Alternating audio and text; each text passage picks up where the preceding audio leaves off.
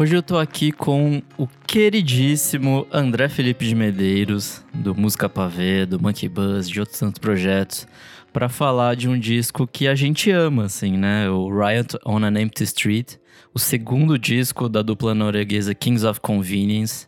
Que bom te receber de novo aqui, André. Queridíssimo, é recíproco. Obrigado pelo convite, adorei estar aqui mais uma vez num podcast que eu vi nascer e morro de orgulho de ver onde tá e mais uma vez aqui para falar de um disco que é muito especial para mim pessoalmente. Bom, eu quero começar perguntando duas coisas. A primeira é onde você estava em 2004, né? O ano que esse disco nasceu. Tá. E também qual a sua conexão com esse disco, que eu sei que é grande. Perfeito. 2004 eu tinha 19 anos, foi o primeiro ano da faculdade. E eu lembro que foi um ano muito agitado pelos motivos mais óbvios possíveis, assim, né? Foi um ano de conhecer muita gente, de fazer muitas amizades, de ter que repensar muita coisa, de sentir, de pensar, de viver. Enfim, acho que tudo que o que é próprio tanto de primeiro, primeiro ano de faculdade quanto é próprio de ter 19 anos, né? E a minha conexão com o disco, aí vale eu dizer que eu não ouvi o disco em 2004, eu ouvi o disco em 2007. Eu acho que eu também não ouvi em 2004, para mim foi mais, foi mais tardio, assim. Pois é, e eu tenho para mim muito claro, talvez 2006, vai, mas assim, eu tenho muito claro que foi o Last FM que me mandou Kings of Convenience. Sim, por favor, sim. Não é? E, de, e foi imediato, assim. Eu lembro que foi, na verdade, a primeira música que eu ouvi foi Parallel Lines, que é do disco anterior, mas eu com não lembro o que, que eu usava para baixar música naquela época, não lembro mais o nome dos, dos, dos softwares daquela época, mas eu fiz meu melhor pra, de fato, baixar toda a discografia da banda. Que no caso eram dois discos na época, né? e eu vi assim, mergulhei. Eram assim as minhas músicas, estavam falando sobre mim e me identifiquei demais com todas as músicas. E então eu vou dizer assim que minha conexão com o disco é, é muito forte e acho que vale mencionar também assim que a minha conexão com as músicas hoje talvez seja um pouco menos viscerais enquanto significado delas, sabe? Eu acho que elas cantam coisas que eu já passei, mas que eu não necessariamente passo, tirando uma outra que eu quero pontuar na hora, spoilers. E mas assim, quando eu ouço o disco hoje, além de ser músicas que eu gosto, é um retrato muito forte meu daquela época, assim, sabe? De eu ter 20 e poucos anos. Nossa, para mim é muito o retrato do jovem cansado, sabe? Tipo, meio cansado então, da vida. Então, eu com 20 e poucos anos. cansado de tudo. E aí, tipo, eu acho que eu fui um jovem cansado. Acho que eu fui um, um pós-jovem, né? Já que uhum. a gente criou uhum. esse projeto aí, é, menos uhum. cansado do que eu fui um jovem cansado. Mas é isso, assim, ele de fato relata e trata de algumas situações que é, é muito, tipo, eu me via também na, nessas músicas, assim. Acho que algumas delas são bem mais diretas, outras são mais abertas a, a você entender de algum jeito ou de outro. Mas eu, eu acho muito legal isso de. É isso, assim, de fato de, de retratar uma, uma intenção e uma, e uma juventude que já que já nasce meio de saco cheio, assim, para mim. tem muito essa coisa de hoje em dia, assim, principalmente, cara, fazia, sei lá, uns 5, 6 anos que eu não ouvia esse disco. Uhum. E eu fui ouvir e me passou muito essa impressão de, tipo, cara, que bosta a vida, mas ao mesmo tempo tem coisas legais. Vamos, vou me divertir aqui como dá, sabe? Vou viver como dá. Eu não sei se você também se, se relaciona dessa forma. Sim, eu concordo muito contigo. E tem uma coisa aí também, eu não sei se eu tô atropelando também o nosso papo quando eu trago isso, mas me chamou muita atenção quando eu fiquei pensando sobre essas letras, o quanto elas acabam sendo atemporais, porque eu acho que muitas delas traduzem muito bem o que é ser jovem hoje também. Sim. Sabe? Principalmente quando a gente pensa em relações líquidas, quando a gente pensa em relacionamentos de aplicativo. Talvez faça sabe? mais sentido até hoje em dia, não é? Exatamente, exatamente. Elas foram criadas num outro contexto, as coisas que o Eric estava vivendo eram outras, e a gente pode afirmar isso com propriedade, porque em 2004, 2003, quando ele escreveu as músicas, né, sei lá, 2002, é, não existiam aplicativos de relacionamento no celular. Porque os celulares eram outros, né? Mas enfim. Não, mal existia então... Orkut na época, né? Tipo... Exatamente. É um disco pré-MySpace. E aí. Então, assim, de fato, ele escreveu dentro de um certo contexto que hoje a gente pode se reapropriar, né? A gente pode ressignificar essas músicas com um grau de identificação muito alto, assim. Pô, mas vamos voltar aqui rapidinho um pouco pra, pra história da banda, né? É, esse é o segundo disco deles. É, eles lançaram o primeiro em 2001, que é o Quite the New Loud, que é um disco maravilhoso, por sinal. E aí, esses três anos que separam um disco do outro, o Erland foi tentar uma vida de DJ, fez algum sucesso ali na, na Alemanha e tal. Eles uhum. lançaram um disco que chama Versus, que são as versões desse primeiro disco em versões baladinhas. E é um disco que até hoje eu acho esquisito, tipo, apesar de muito legal. Eu tô vendo ele aqui na minha estante, inclusive. Eu tenho uma cópia dele em CD. Caralho, que legal. E aí, enquanto isso, né, o Eric tava fazendo faculdade de psicologia, assim. Então, uhum. dá pra ver que cada um tava num, num momento muito diferente da, da vida, assim. Mas aí eles se juntam para fazer esse disco em 2004. É, os dois uhum. nasceram em 75, então eles tinham quase 30 anos na época já. Então, eu acho que faz sentido essa, esse olhar de de juventude cansado, porque eles já estavam, tipo, sei lá, no final da juventude, né? É, Você... pós-jovens, exato. Exato. Olhando ali, contemplando o novo momento. E aí é legal, assim, porque, tipo, apesar de, né, eles, eles só fazerem um disco de fato em 2001, eles conheciam desde sempre, assim, eles foram amigos de escola, é, eles fizeram um projeto de rap na escola, de zoando algum professor. Aí quando eles tinham 16, eles também fizeram uma banda que chama Skog, eu não sei se você já teve a curiosidade de, de ouvir. Eu acho que não. Acho que não. Acho que nunca fui atrás. Você ouviu? Não, também não. Eu tô é... mais curioso pro filho eles cantando rap na escola. Eu acho que deve ser mais divertido. Possivelmente a gente não vai ter o registro disso, apesar das escolas norueguesas. Né, eu espero que tenham registrado isso, mas acho que não foi.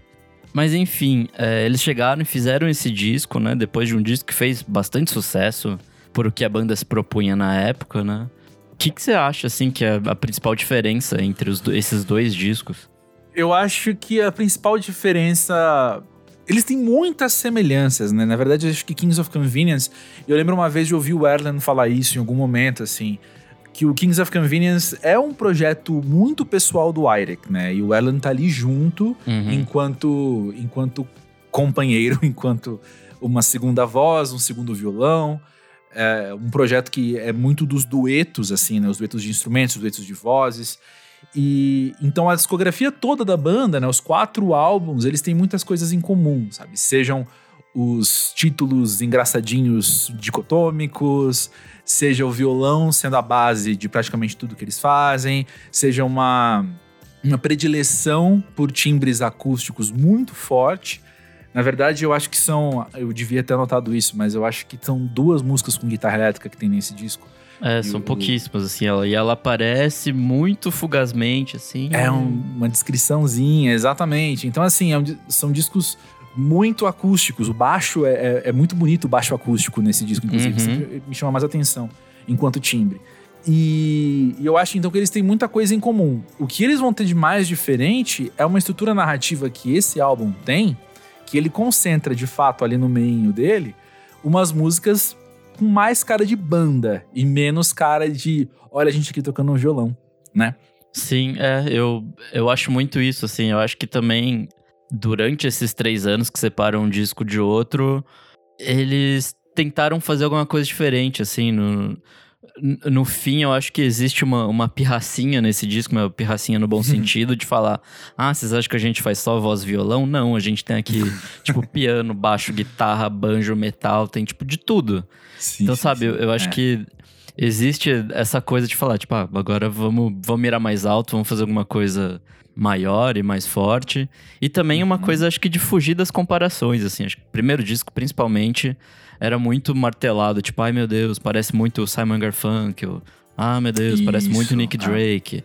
Sabe, tipo, é. nesses acho que eles tentam se distanciar e não, e não como um negócio tipo, ai, não quero nunca mais ser é, comparado a essas pessoas, porque né, as pessoas são brilhantes e fizeram coisas ótimas. é. Mas eu acho que tem isso, assim, acho que eles partem para coisas diferentes para tentar soar como, mais como eles mesmos, assim.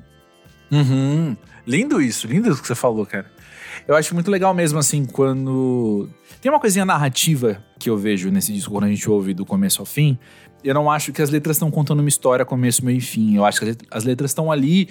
Acho que são mais crônicas, juntas. né? Tipo. É, são então coisinhas elas relatam um período, ali. né? É. Elas relatam um período, talvez, uma coisa assim. Mas embora o eu lírico seja claramente o mesmo em todas as músicas, né? Mas o, ela tem uma, uma questão ali de quando você tá ouvindo na ordem, que em know-how, no fim de know-how, entra a bateria.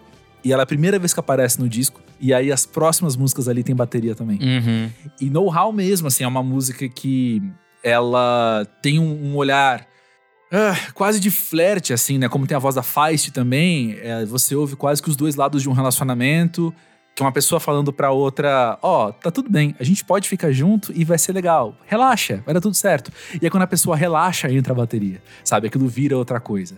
E eu acho que tem uma função narrativa dentro da faixa, né? Para ter ali uma escolha de produção de colocar ali a percussão e de novo uma percussão que então começa a acompanhar o disco nas próximas faixas. Mas eu repito aqui, eu não acho que então elas estão contando uma só história que a partir dali então agora é, tá rolando esse relacionamento. Eu acho que não. Acho que todo mundo pode pode discordar e eu queria ouvir isso do Eric um dia também, mas enfim. Entrevistar ele algum dia, hein? Seria legal. Tô aqui, Eric. só, só vem.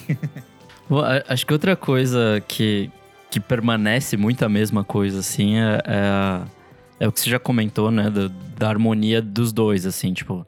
Ele é muito uhum. feito sobre a harmonia de vocais e dos violões.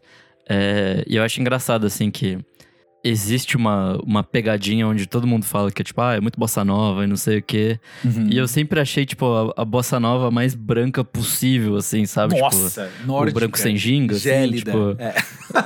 eu, tipo, sempre que alguém me vem com isso hoje em dia, na época acho que pra mim fazia sentido, assim, sei lá, tipo, 2007, sei. 2008, quando, quando eu comecei a conhecer a banda, eu falei, ah, é verdade, né? Tem, um, tem uma coisinha ali. Hoje em dia eu falo, tipo, cara, só não, assim. Mesmo nas é? coisas mais recentes, eu falo, cara, acho que pode existir aí um. Eles gostam disso, mas de fato não sabem fazer uma bossa nova, assim. Mas eu não acho que seja uma intenção de reprodução. Eu acho que é uma uhum. intenção de inspiração. Sabe? Entendi. Aquela diferença. O que, que é referência e o que, que é inspiração? Referência é o que você coloca como norte, né? O que você, você uhum. escolhe uma referência. A inspiração você nem sempre escolhe. A inspiração tá ali, é, né? Tá sim. batendo. E quando eu vejo. Talvez Talvez bossa nova seja o jeito mais palatável da gente dizer essa música brasileira que tem uma célula no samba, mas ela encontra um algo cosmopolita, né? No caso, uhum. naquela época o jazz, que influenciou a música pop naquele momento, anos 60, de uma maneira muito forte, assim, né? Digo, o próprio samba. Então, quando eu ouço Miss Red, por exemplo, assim, que começa ali a música, como eu falei, não tem percussão, ela é a segunda do álbum, então a percussão ainda não entrou no álbum mas o violão é muito percussivo. Tem uma coisa meio Jorge Ben até ali, assim, sabe? Entendi. Um jeitinho de tocar, que o violão é muito percussivo. Então, talvez seja isso, assim, ao invés da gente falar, a gente enquanto humanidade, né? Ao invés da gente falar, ah, olha só aqueles caras fazendo samba, a gente fala, olha aqueles caras que se inspiraram na bossa nova, sabe? Talvez seja mais palatável para eles pensar nisso, assim, mas é, é muito uma questão, assim, é, é, é comum a gente, eu não sei a sua experiência, Nick, mas quando eu vou conversar com músicos europeus, principalmente, existe muito essa inspiração, porque a música brasileira tocou muito na rádio na Europa, Sim. né? Assim, dos anos enfim, nas décadas passadas, né? Influenciou muito a música pop, de fato, feita por lá. Então é aquilo que talvez, se eles cresceram ouvindo, sei lá, ABBA, aí, que eu tava tocando na rádio, talvez não. Mas aquele disco que o pai ouvia em casa, aquela outra música que eu tocava na rádio, na, na sala de espera, que, que seja, assim, sabe? Uma música europeia mesmo veio de um George Ben. De novo, talvez não como referência, como um norte explícito, mas é uma inspiração que tá lá que, que paira no ar, assim, sabe? Então, ou da bossa nova mesmo, né? João Gilberto, Tom Jobim e por aí vai. Esse aí tem uma e é cara é... que eu via Stan Getz e o, o João Gilberto. Uh -huh. Aquele disco clássico da, quando era criança, assim, o pai colocava. Exatamente. Ouve aí, filhão. Exatamente. e é muito comum também uh, professores de violão passarem bossa nova pros, pros alunos, né?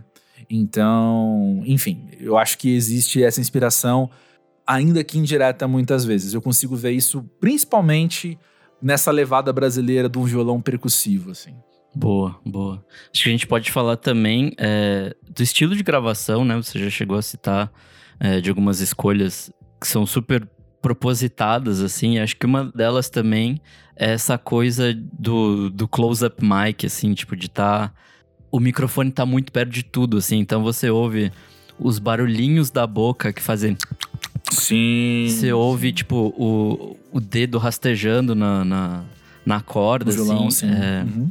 Eu acho isso muito legal e, e, acho que passa esse senso de proximidade mesmo, assim, de, de cara, eu, eu tô aqui ouvindo uma coisa muito pessoal, sabe? Tô, tô aqui, ele tá no meu ouvidinho cantando isso. Eu acho isso legal pra caralho.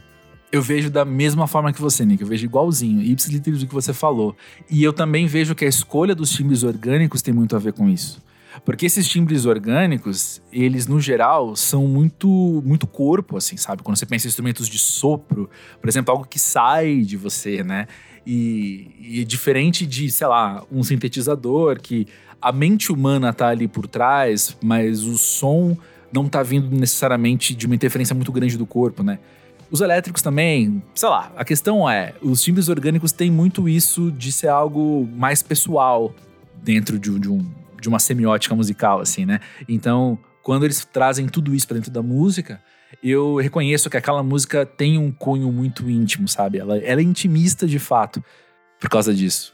E fora isso também tem a presença do baixo, assim, que, que é uma coisa que eu acho que na época não tinha me chamado tanta atenção, mas reouvindo agora, é um trabalho muito legal, assim, porque ele costura meio que tudo, assim. É, É. Acho que a gente tem fones de ouvido melhores hoje também. também. Mas é isso, assim, tipo, é, ele é um grave que é, que é potente, mas é na medida, assim. Eu, eu não sei explicar muito bem, na real, mas é, para mim é isso, assim. Ele, ele tem o papel de costurar tudo, assim, e é Uhum. maravilhoso. É, eu acho que tem a ver, assim, com se a gente pensa, por exemplo, numa música dita folk, que é um termo que, assim como todas as classificações de música, a gente pode debater, né? O baixo é muito- costuma ser muito mais discreto. E nesse ele Uhum. tem uma presença demarcada, ainda que ele nunca roube a cena, sabe? A base segue sendo o violão, e quando não é o violão, o piano tá ali brilhando em primeiro plano também mas o baixo ele consegue estar no limite do que é a presença, no limite do que é ter uma, uma grande identidade, sabe? Uma personalidade forte, assim. Talvez seja também pelo fato de não ter bateria, então ele assume o papel da cozinha toda só pra ele, assim, e fala, tipo, deixa aqui, vamos É. conduzir, sabe? Tipo, deixa o ritmo É. comigo. Não, pois é. Inclusive, Miss Red tem uma hora. Eu acho que eu pulei meu raciocínio. O que eu quis dizer é o seguinte: sim, concordo contigo, Nick. E o violão é percussivo, como eu falei. E tem uma hora no finzinho ali de, de Miss Red que eu sinto o piano percussivo também, sabe? Sim. Não é só aquele piano, ah, sei lá, um piano mais, mais melódico. Ele tem os, os sons muito curtos, as notas muito breves, sabe? Então eu acho que ele tem um caráter percussivo ali também. Tudo pra suprir o, a ausência da percussão. Cara, outra coisa que me chama muito a atenção, eu fui, né, fui pegar resenhas da época pra, Hum. pra reler e relembrar desse disco. E eu acho muito engraçado que a presença da Feist é sempre como, colocado como a Leslie Feist do Broken Social Scene. E, tipo, ela Ah. cresceu muito mais que a banda depois disso, assim, sabe? Tipo, Exato, que interessante, pois é.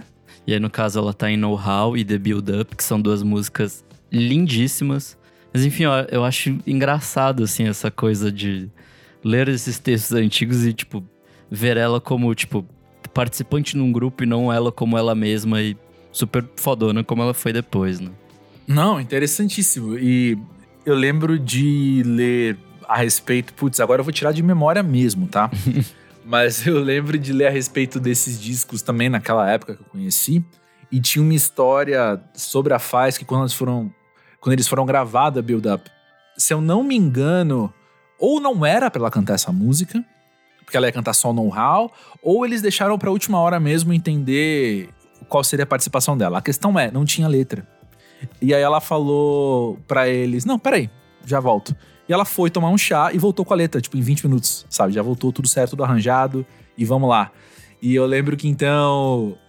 Talvez eles tiveram um primeiro contato ali com ela, com a potência que a Leslie faz, sabe? De um jeito que quem tava conhecendo ela só com a banda, legal, ela é talentosa, canta muito, toca muito, compõe, beleza, mas ainda é parte de um grupo, né?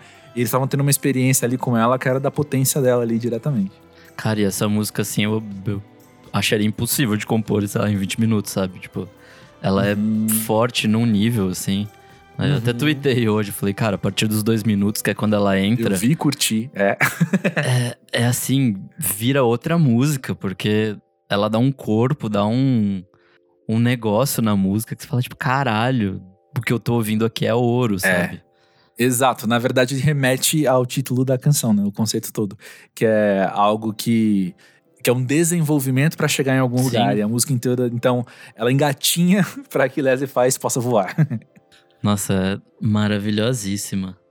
Bom, e voltando um pouquinho no assunto que a gente tinha tocado há um tempinho atrás, é, como que você vê essas letras hoje em dia? Como que você analisa elas no prisma de 30 mais agora? Sim, eu acho que eu vou eu vou argumentar para concluir o que eu já concluí antes. Eu acho que elas têm muito a ver com a juventude de hoje, né? Quando eu ouço essas músicas no repeat ad eternum assim, eu passei os últimos dias obviamente ouvindo só esse disco para poder conversar contigo, eu tive eu tenho a interpretação que todas as letras são feitas em cima de três pilares. Ou as músicas estão falando, ou não, elas podem às vezes, é, repetir Tocar em mais pilares, um assunto, né? Exatamente. Elas trazem muito uma questão evasiva, que é uma vontade de ir para outro lugar, que é a Sim. vontade de sair daqui. Falam muito de movimento, falam do barco, falam do trem, falam de ir para outro lugar. Então, elas, elas têm muito isso, isso do vamos sair daqui, sabe? Vamos fugir desse lugar, baby, sabe? Uma outra questão é ela fala muito de falhas de comunicação sabe? Eu acho que você não me entendeu bem, a gente não é, tá se entendendo. é isso, né? Tipo... Misread é isso, exatamente. O know-how que eu citei já, que é meio que o casal ali falando, meu, vamos, vamos então, vamos, tá combinado o que tá acontecendo aqui? Tem muita essa intenção de se comunicar melhor ou de lamentar, ou, ou lamento por não se comunicar bem, né? Não, não sei, não sei falar direito contigo. Eu acho que I'd Rather Dance With You é as duas, esses dois argumentos que você trouxe em uma música só, que é tipo, quero fugir meio da situação, mas porque a gente não tem mais o que falar mesmo. Então, tipo, vamos, é, vamos continuar aqui ouvir, só na dança. A música é. tá alta. Tem isso. E a Jordan Dance With You também entra no meu terceiro, terceiro tópico, que é um olhar muito cínico sobre as relações. Sim, sabe? É um olhar sim. frustrado, cínico. Então, essa música é basicamente o casal ali na festa e o cara tá falando: não vamos conversar, não, porque não vai adiantar, sabe? Eu não sou um cara interessante, eu não sou um cara legal, mas se eu dançar, eu vou te fazer rir aí você vai gostar de mim. É só assim que a gente vai ficar junto. Então é, é cínico isso, né? Assim, é, é bem humorado, mas também tem um cinismo ali. E é mais cínico ainda, porque ao longo do disco tem esse olhar, esse olhar atravessado, sabe? Miss Red falando, acho que a gente não é tão amigo quanto você imagina, ou o Sorry or Please, por exemplo, que é uma música justamente disso, assim, é um, dentro do, do, da relação, eles falando, caramba, eu não consigo entender os seus sinais, eu não, você não consegue ser sincera comigo, eu não consigo entender os seus sinais. Então, acho que tem tudo a ver com as relações líquidas, repito, com relacionamentos hoje em dia, baseados em aplicativos. Cada um quer uma coisa e ninguém sabe dizer o que quer, e todo mundo acha que entendeu o outro, e tá todo mundo frustrado o tempo todo. Eu acho que esse cinismo é muito contemporâneo nesse lugar. É, e ao o mesmo Love's tempo, No Big Truth também é, é isso. Ah, assim, perfeito, tipo... perfeito, perfeito. A música inteira falando: não, não, não, amor não existe. Mas é mais cínico ainda, porque três músicas depois, ele tá. De, de Love is No Big Truth, ele tá cantando Surprise Eyes, que é tipo, nossa, quando o amor vem, ele vem de repente, Sim. sabe? é muito cínico porque ele tá falando, não acredito no amor, não sei me relacionar, é impossível estar com alguém, ao mesmo tempo que tá o tempo todo querendo muito isso e indo atrás disso, assim. Então, eu acho que esse cinismo, de novo, ele parte muitas vezes de um lugar meio irônico, meio bem-humorado, quase sarcástico, assim, mas eu acho que é muito uma, uma capa protetora, assim, sabe? Um escudo de defesa, de, de, de falar, eu não quero. É, é, dói muito ser vulnerável, cara. E o primeiro disco é muito vulnerável, sabe? Voltando à pergunta que você me trouxe Sim. das diferenças dos dois, assim, sabe? O, o, primeiro disco começa com Winning a Battle, Losing the War, que é uma das melodias mais bonitas, uma das harmonias mais bonitas Sim. que existem, ponto. Mas é justamente isso, assim, é, é, Cara, como dói você gostar tanto de alguém. Como dói você gostar, gostar muito e, e, não, não saber nem o que fazer com isso, assim. O primeiro disco tem muito disso, tem muito essa atitude que é. Ela é fatalista quase, sabe? Tipo, cara, o que, que eu vou fazer agora? Eu tô aqui apaixonado e ferrou, né? E aí, esse segundo disco eu acho que é uma resposta emocional também de, de um lugar de defesa, assim, de tipo, ó, já me ferrei bastante. É, agora mesmo quando ele vou... fala de amizade, eu acho que é um pouco isso também, tipo, de. Concordo. De de ser direto, mas ao mesmo tempo tentar ser engraçadinho, assim, tem uma coisa até meio, sei lá, pré-hipster, sabe? Tipo de. Meu prazerzinho. É. é. E aí, quando chega. E concordo contigo, Nick, mas perceba quanto é cínico, porque Sim. tem Gold in the Air of Summer, por exemplo, que é uma ode à amizade muito legal, assim. Volta aquilo que você falou, assim, que tem músicas mais abstratas, outras mais diretas. Essa é super direta. É tipo, ó, vou passar. Você não tá legal, eu vou passar na tua casa, vou te levar para um lugar muito massa pra você relaxar. Só isso. E, e, faz isso com muita beleza. Eu falei de uma maneira grosseira, né? Mas assim, a música é linda. A música é linda pra caramba. E eu acho que então o cinismo vem muito daí também, sabe? De, por um lado, ficar questionando a amizade, e por outro, se mostrar a si mesmo como um ótimo amigo, sabe? Mas eu acho que disso vem também a vivência. Eles estavam ali perto dos 30, né? De tipo. É, cara, é, é uma coisa que a gente já falou muito no pós-jovem. É, que é que, sei lá, com o tempo você vai perdendo as amizades, você vai pelo menos peneirando elas. E aí, uhum. tipo, algumas vão mesmo. E é, é tipo misread, assim, tipo, cara, desculpa, mas não vai mais rolar. E aí uhum. o, essa outra é tipo, cara, não, você é alguém que eu quero muito próximo, quero manter comigo para sempre, sabe? Ou pelo menos enquanto durar. Sim. E aí acho sim. que é isso, assim, tipo, tenha. Tem esse lado do cinismo, concordo muito com você, mas acho que também tem uma coisa quase prática, sabe? Tipo, tipo cara, vamos fazer isso aqui funcionar, sabe? E as músicas uhum. de amor também, algumas têm, têm esse lado, tipo, de beleza, isso aqui vale a pena investir, sabe? Sim, sim. E voltando, agora acho que é a hora certa de eu falar, então, né? As músicas que eu me identifico mais nesse disco, hoje, aos 37 anos, né? Eu acho que eu sigo, na verdade, me identificando muito com Miss Red, porque o Nick é meu amigo, acho que Nick sabe como eu, o, o, tipo de amigo que eu sou, e eu sou um cara mais papo reto, eu não sou um cara que vai, enfim, é, não é porque alguém é amigo do Nick que é meu amigo também por tabela. Não, peraí, deixa eu te conhecer primeiro. Eu não, não sou um cara de muita pose, eu não sou um cara de, de fazer networking por aí para fingir que é amigo das pessoas. Não. Amizade é outra coisa, cara, sabe? Então, eu acho que Miss Red é uma música que eu me identifico muito hoje, tanto quanto naquela época. Tem aquele, aquele verso que é claro que eu vou esquecer agora exatamente como ele fala, né? Mas é, por que, que ninguém me contou que ao longo da história as pessoas mais solitárias eram as que falavam a verdade? Ó, oh, lembrei, era exatamente isso. E é algo que eu, que eu, me identifico, assim. É algo que eu me identifico, assim. De fato, eu já me senti sozinho várias vezes por ter que mandar real pra um amigo e, e a pessoa, enfim, apenas não gostar. Por aí vai, né? E eu me identifico muito com I'd Rather Dance With You hoje, de um jeito que na época eu não me identificava muito, não. Mas acho que hoje eu sou muito esse cara do num, numa sedução, eu vou muito mais falar. eu não sou um cara tão interessante, deixa eu te fazer rir. que é mais garantido. Eu vou te dizer que talvez eu esteja nessa abordagem também, viu? Porque. É, nossa, uma que eu me identifiquei por muito tempo, principalmente quando eu morava aqui em São José, antes da minha, dos meus anos em São Paulo, é, foi Homesick. Que na verdade não tem nada a ver com uhum. saudade, né? Mas tem a ver com. É, sei lá, o saco cheio que eu falei lá no começo, assim, tipo, de. Uhum. Cara, eu tô aqui no meu trabalho, mas eu, eu não quero estar aqui, eu quero estar em qualquer outro lugar. Tipo, eu me olho no espelho e eu me pergunto, tipo. Sim. Quem que é essa pessoa, sabe? Sim, então, porque tem, tem aquela frase muito emblemática que termina, né, a, a música, o verso que ele diz: Eu tenho saudade de casa, mas eu nem sei onde que é minha casa, né? Sim, sim. Acho que hoje em dia, eu não sei se, se para mim faz tanto sentido, se eu me identifico mais tanto com ela assim.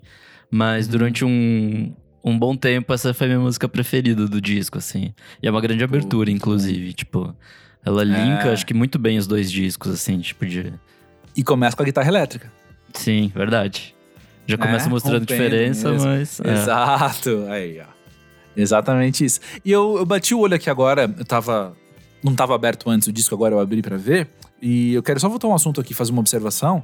Live Long é uma música que eu acho que é a mais brasileirinha, entre mil aspas, do disco. Assim. eu acho que Live Long é uma música que quem quer sacar o que eu Tem falei. um swinguinho ali. Seja. Uhum, seja. A, além do, do violãozinho, em Miss Red principalmente.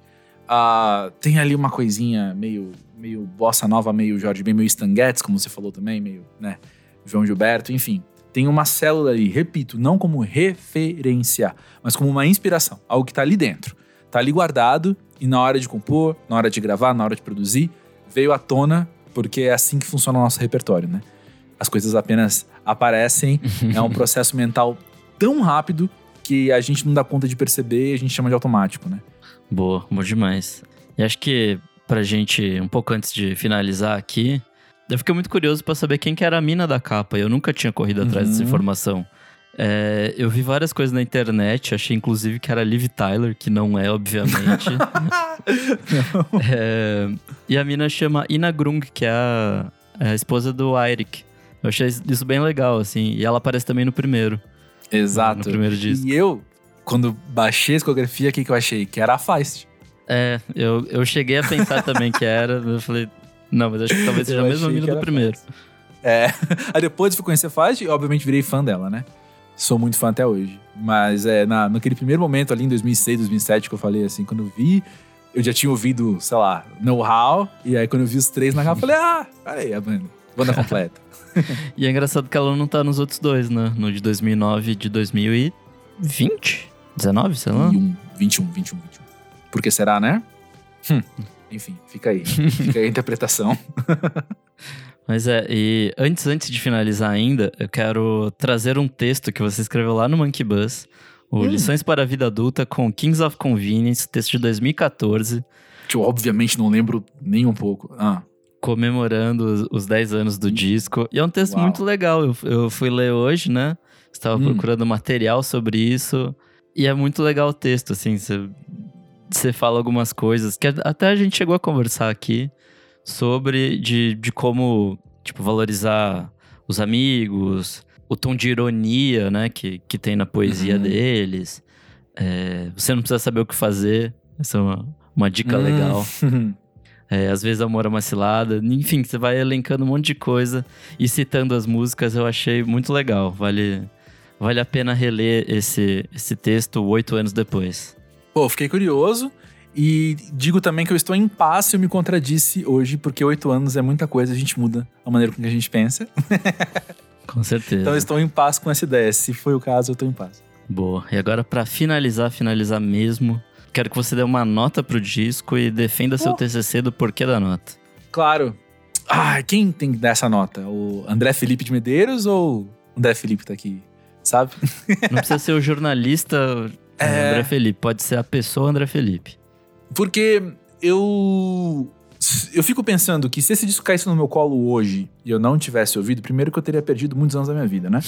Mas eu acho que eu ia gostar demais dele, porque eu aprecio ele não enquanto nostalgia, eu aprecio ele enquanto música, né? Uhum. É um dos discos que eu ouço há muitas, há mais de 10 anos, né? Mas não é porque eu porque me lembra aquela época. Ele me lembra aquela época, mas não é por causa disso que eu ouço. Eu ouço porque eu gosto, eu gosto muito. Sim. E ele é muito bom. Eu acho que se o André Felipe Pessoa, o André Felipe carreira profissional, laboral, se eles forem conversar, eles vão concordar muito na real. Eu te perguntei isso, mas agora eu tô pensando que eu acho que por todos os lados que eu olho assim, pô, é um disco muito interessante na gravação, na produção, as escolhas todas feitas elas são interessantes porque conversam com as letras, como eu falei lá no, no caso de know-how, assim, sabe? A hora que a, que a pessoa relaxa, a música relaxa também, entra a bateria e fica. Tem uma levada ali, alguns segundos até ela terminar, fica mais gostoso de ouvir e tal, assim. Pô, tudo isso é muito interessante. E tudo isso é muito gostoso de ouvir, assim, é um disco gostoso de ouvir. E é um disco que eu acho que vale a pena dizer isso também. É, aquilo que você falou do baixo, Nick, que o baixo. que a gente conversou sobre o baixo, né? Dele tá ali marcando presença, mas ao mesmo tempo ele ter o seu lugar, eu acho que é um disco que coloca o bom humor no mesmo lugar. Ou, ou, é que talvez bom humor a gente, quando ouve essa expressão, a gente pensa em dar risada, né? Mas às vezes a gente tá falando só de uma leveza, né? É Sim. algo que que te comove em um lugar muito agradável, né? E não, não são letras pesadas no fim das contas, né? Não são tipo é. Tipo, caralho, eu tô, tô cantando aqui sobre uma super bad. Tipo, não, não é isso, assim. Uhum. Tipo, eu posso estar tá cantando sobre uma bad, mas eu tô aqui cantando do jeito mais leve possível sobre isso. Uhum. É, acho que tem, tem muito a ver com isso, assim. Acho que Homesick é a música mais pesada do disco, enquanto sentimentalismo, não sei. Mas eu, eu acho que isso é muito interessante dizer, assim, o quanto esse lugar que eu vou chamar de bom humor, então, tá presente e muito bem dosado por que não dar nota 10? Né? Por que não dá nota 10? Tá aí. Sempre que eu ouço é nota 10. Sempre que eu ouço, tá no, no, no topo do, da minha apreciação, né? Então sim. é isso aí, eu vou dar nota 10 sim. Cara, eu vou. Eu acho que eu vou de 9,5. Só porque duas músicas ali me quebram muito. É, acho que a expectativa.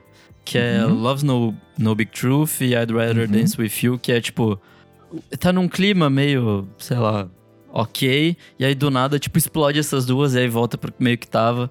É, uhum. a, amo, adoro essas músicas, fazem total sentido no disco. Uhum. É, mas eu não sei, acho que elas dão aquele susto, acho que para quem tá ouvindo sem sem muito saber o que esperar, sabe? Você tá ali ouvindo de boa, aí vem essas duas e fala, tipo, eita, o que, que é isso? E aí volta pro que tava. É, uhum. Acho que é um pouco disso, assim, mas no fim eu concordo com tudo que você falou. Eu também acho que hoje em dia eu ouço não por causa da nostalgia, não porque ele me lembra uma, uma certa época, mas porque ele é um disco bom pra caralho, Sim. assim, tipo. Sim. É um disco fudido de bom. Exatamente. Tem uma coisa que, que eu acho engraçado também. Bobagem, tá? Mas eu acho engraçado, assim, pensar que esse repertório, do começo ao fim, a ordem das músicas, né? Ela é o oposto de muitos dos shows que eu vejo, assim. Porque o show começa com a banda completa e os músicos convidados. Aí eles tocam algumas músicas, os músicos vão descansar, enquanto a banda completa fica ali. Então, os dois, três, quatro ficam ali e fazem um momento mais acústico, um momento mais intimista. Aí depois a, a banda completa volta para as últimas músicas. Esse disco não. Ele é intimista primeiro, aí a banda completa, a intimista depois. É verdade.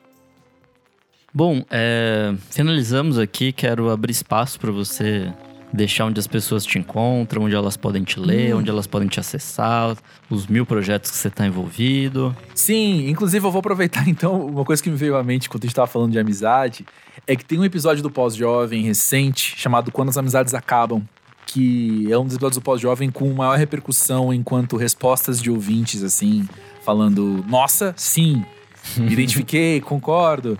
E é o que, que você citou, né? Assim, que quando a gente tá nessa fase, a gente já Sim. peneirou as amizades e tal. Então, eu acho que, para quem quiser conhecer o Pós-Jovem, é um episódio meio diferente dos outros, porque só sou eu falando, não tem convidado. Mas, resumindo, né? O Pós-Jovem é um projeto que Nick começou comigo há uns anos, pra gente conversar sobre a vida adulta, que na verdade é uma baita desculpa pra gente sentar conversar com gente muito legal. E aí, o Pós-Jovem você encontra em qualquer plataforma de podcasts, no pós-jovem do Twitter e do Instagram. Aí tem esse episódio recente, 149, do, do Pós-Jovem, que é quando as amizades acabam. As pessoas, bom, me encontram no arroba André Felipe Z no fim. André Felipe Z. Mas eu acho muito mais interessante seguir arroba pós-jovem, arroba música pra ver, arroba monkey bus. Eu acho que são projetos que são muito mais interessantes do que eu. então, enfim, fiquem à vontade. Bom, e é isso. Quero te agradecer demais pela participação de novo aqui, conversando comigo sobre um disco que a gente ama e que fez parte da nossa vida. Então, muito Sim, obrigado eu que mesmo. Eu que agradeço mesmo. Pô, é sempre bom achar desculpa para conversar com meu amigo Nick. Sempre bom achar desculpa para ficar falando de Kings of Convenience. Então é isso. É o agradável ou agradável. O Clássicos VFSM é um projeto paralelo do podcast Vamos Falar Sobre Música. Para ter acesso a esse e outros programas lançados com muita antecedência, apoie a gente em padrim.com.br barra podcast VFSM e tenha também acesso ao nosso grupo fechado para assinantes. Eu sou arroba Nick Silva e até a próxima.